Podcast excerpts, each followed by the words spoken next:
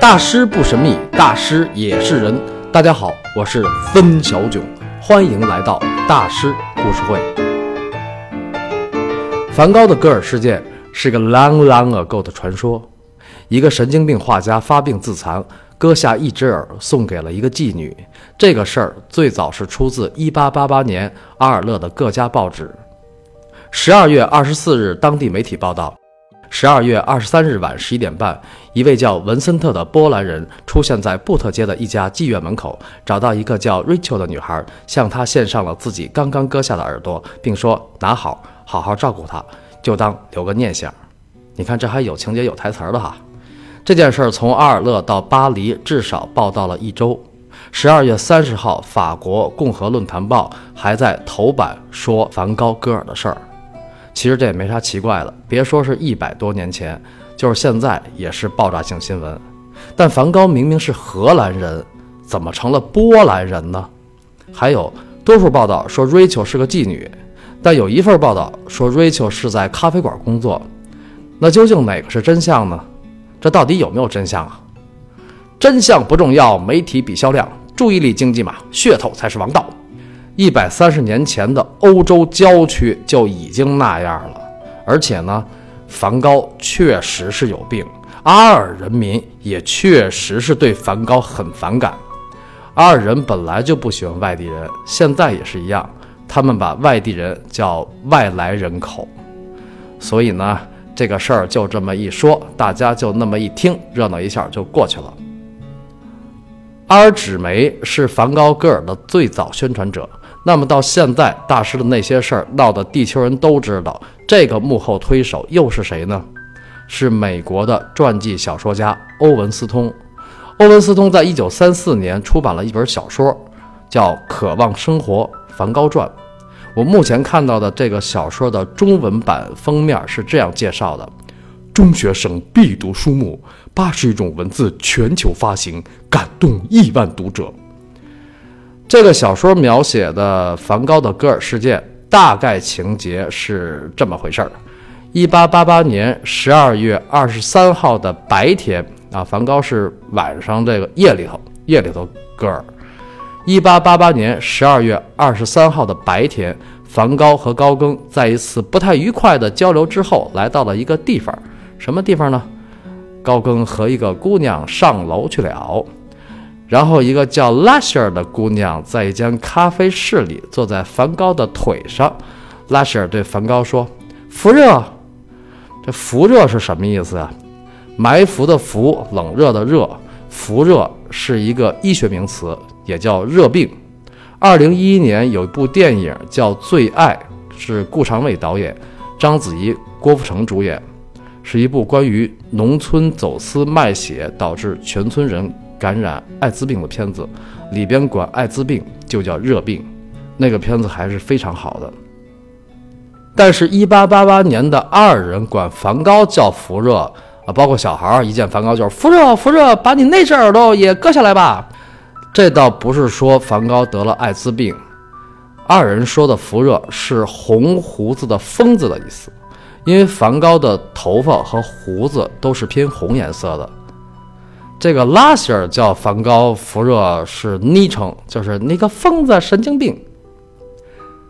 福热，你不和我一起上楼吗？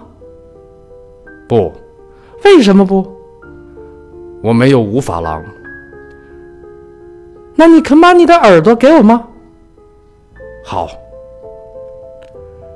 这就是五法郎跟耳朵的故事。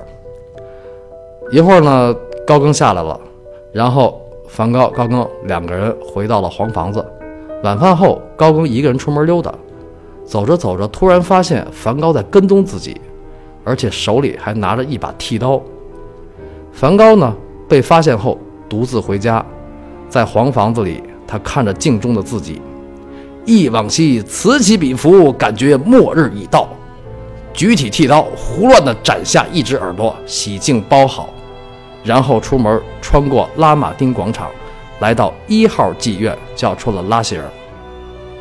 拉希尔一看梵高，是你啊，福热，你要什么？我给你带来一件东西。给我，一件礼物吗？对，你真好，福热。小心保存好，那是我的纪念品。是什么呀？拉吉尔把这个纸拆开一看，哇，是个血淋淋的人耳朵，哦的一声就晕了过去。梵高转身回家上床睡觉，把这个梵高写的挺酷的哈，好像一点都不疼。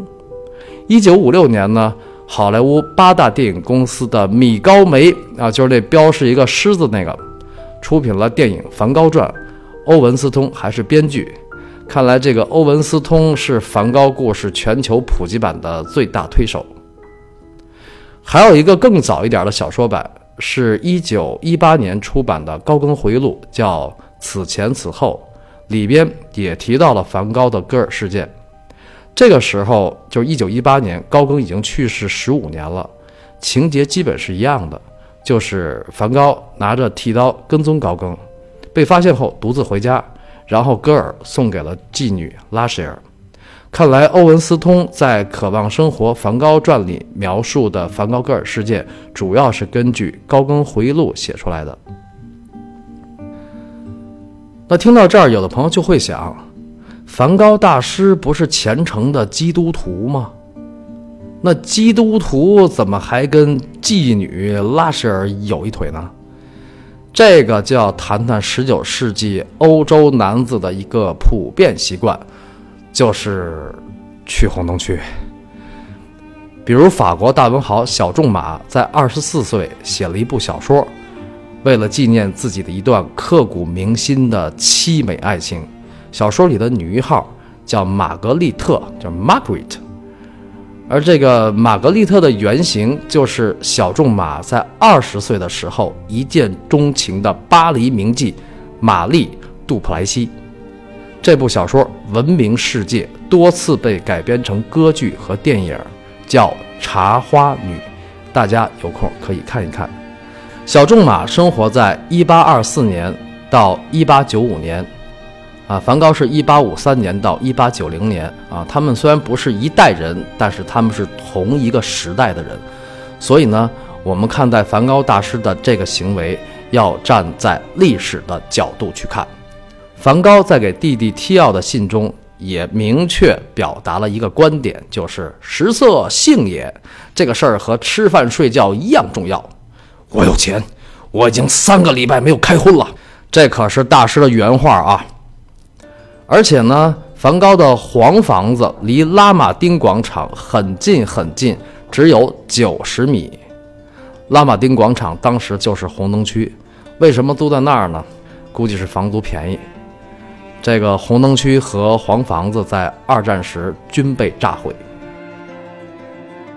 一百多年来，梵高越来越火，所以就不断的有人对他进行调查研究。二零一二年又有了一个新版本。英国《每日邮报》五月五日报道，德国汉堡大学一位历史学家花了十年时间研究高更，研究高更啊，得出的结论是，梵高的耳朵其实是被高更用剑割掉的，因为高更擅长击剑。大概情节是这样的：两人大吵后，高更拿着行李和击剑离开，梵高就跟了出来。两人边走边吵，走到一家妓院门口时，因为妓女拉舍尔爆吵起来，高更彻底怒了，举剑割下了梵高的右耳垂，梵高就疼得跑了。高更把剑扔进了罗纳河。我们把这个版本叫击剑版，但这里边就出现了问题。一八八八年，法国纸媒报道，梵高是把耳朵给了妓女 Rachel，而高更和欧文斯通说是给了妓女拉希尔。那么到底是给了谁？还有，欧文斯通说梵高是割掉了整个耳朵，击剑版说梵高割下了右耳垂，到底是耳朵还是耳垂？左耳还是右耳？哪一版是真相？二零一零年开始，一位退休的历史老师叫 Bernadette m o f f e 的老太太，啊，六十左右吧，估计用了将近七年的时间，独自调查梵高的戈尔真相。莫菲原来是在伦敦读艺术史，后来到普罗旺斯工作，住在离阿尔勒很近的地方。首先，他了解到了十九世纪法国红灯区的一些有意思的事儿，比如当时的。阿尔勒妓院老板被叫做汽水经营者，而这个汽水经营者有两个意思，一个是妓院老板，一个是真的卖汽水的人。估计到现在，阿尔勒卖汽水的应该只是卖汽水了吧？啊，最多也就是再卖点啤酒啊、冰激凌什么的。那另外呢，十九世纪的法国妓院由国家管理，有营业执照，从业人员都有档案，姓名、年龄、健康状况都记录在案，而且保存至今。当时法国妓女的法定从业年龄是二十一岁，你看这还挺正规哈。那么经营者叫卖汽水的人，那从业者叫什么呢？在这个妓女档案的职业一栏写着“温顺的少女”，啊，就是被控制的女孩的意思。而且呢，他们的名字都很相似啊，珍妮、罗斯、玛格丽特啊，Jenny、Rose、Margaret，这都是艺名。因为怎么说，这个职业也不光彩。也没谁愿意用真名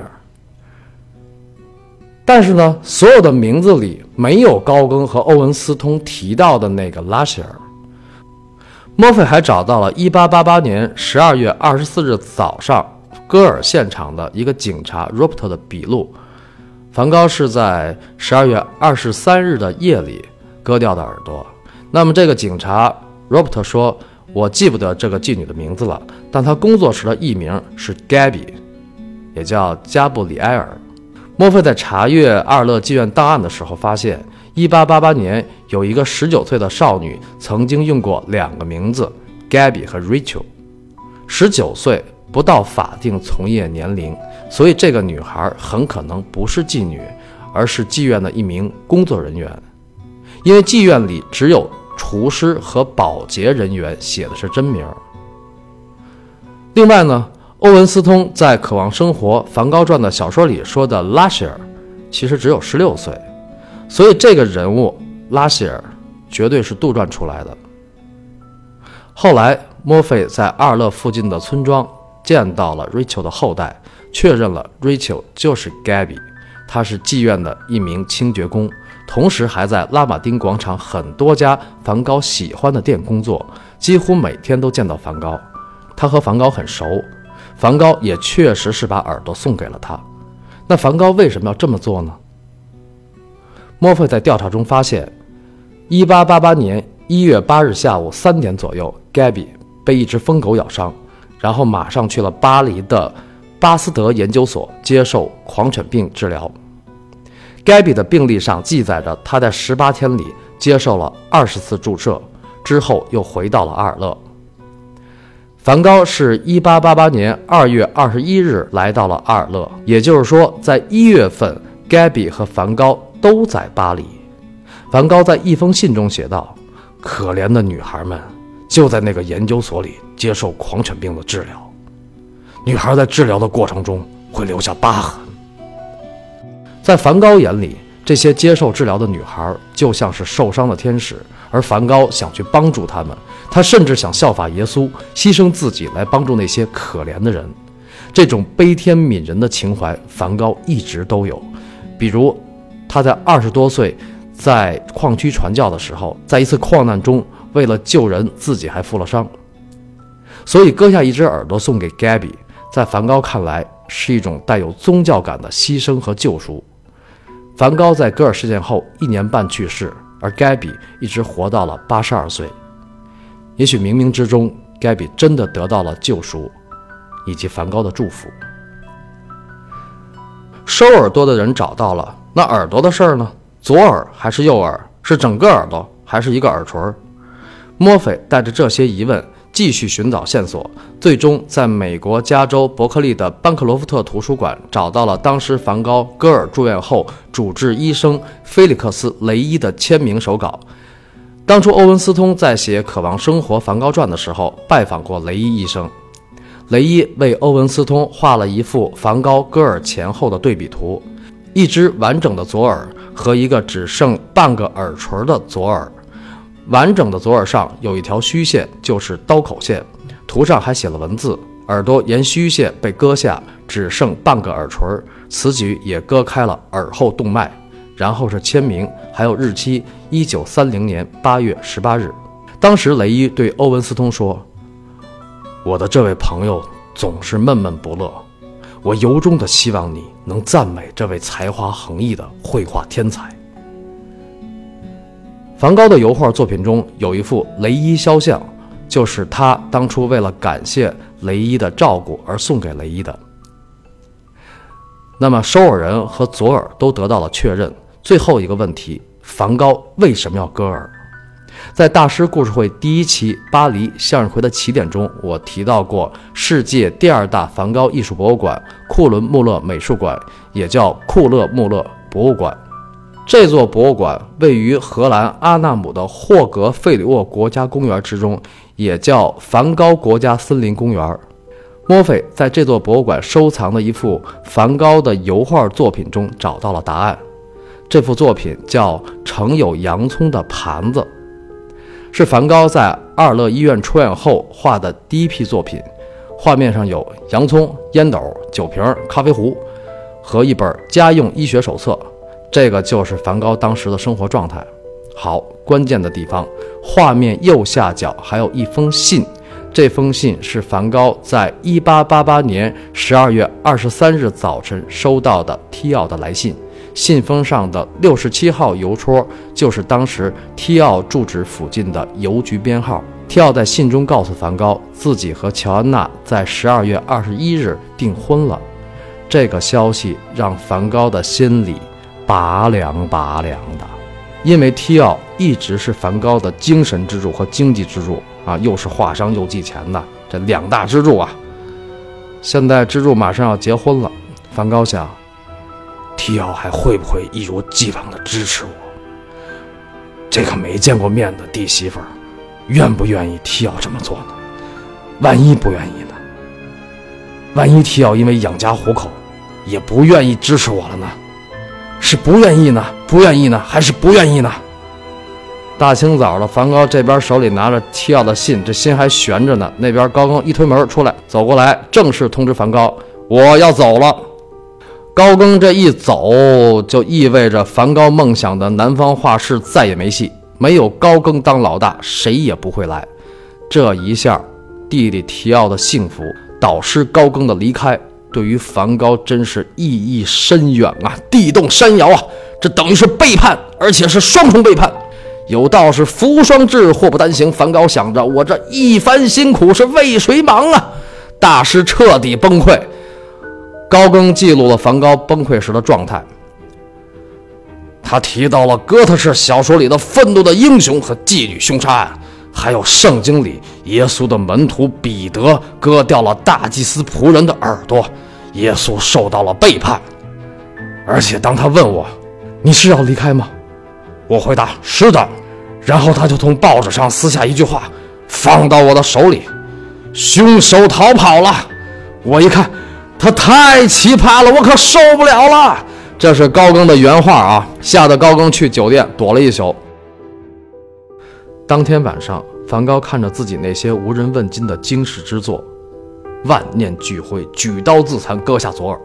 这是何等的痛苦、绝望和惨烈啊！经过一百二十八年，梵高割耳事件终于真相大白。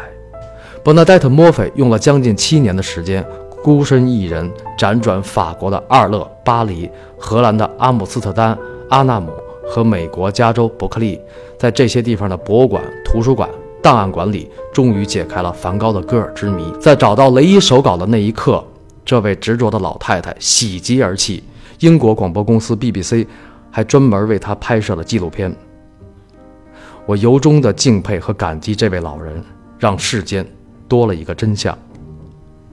原来说这一期的题目叫《戈尔之谜和生命挚友》，看来今天只能讲完戈尔之谜了。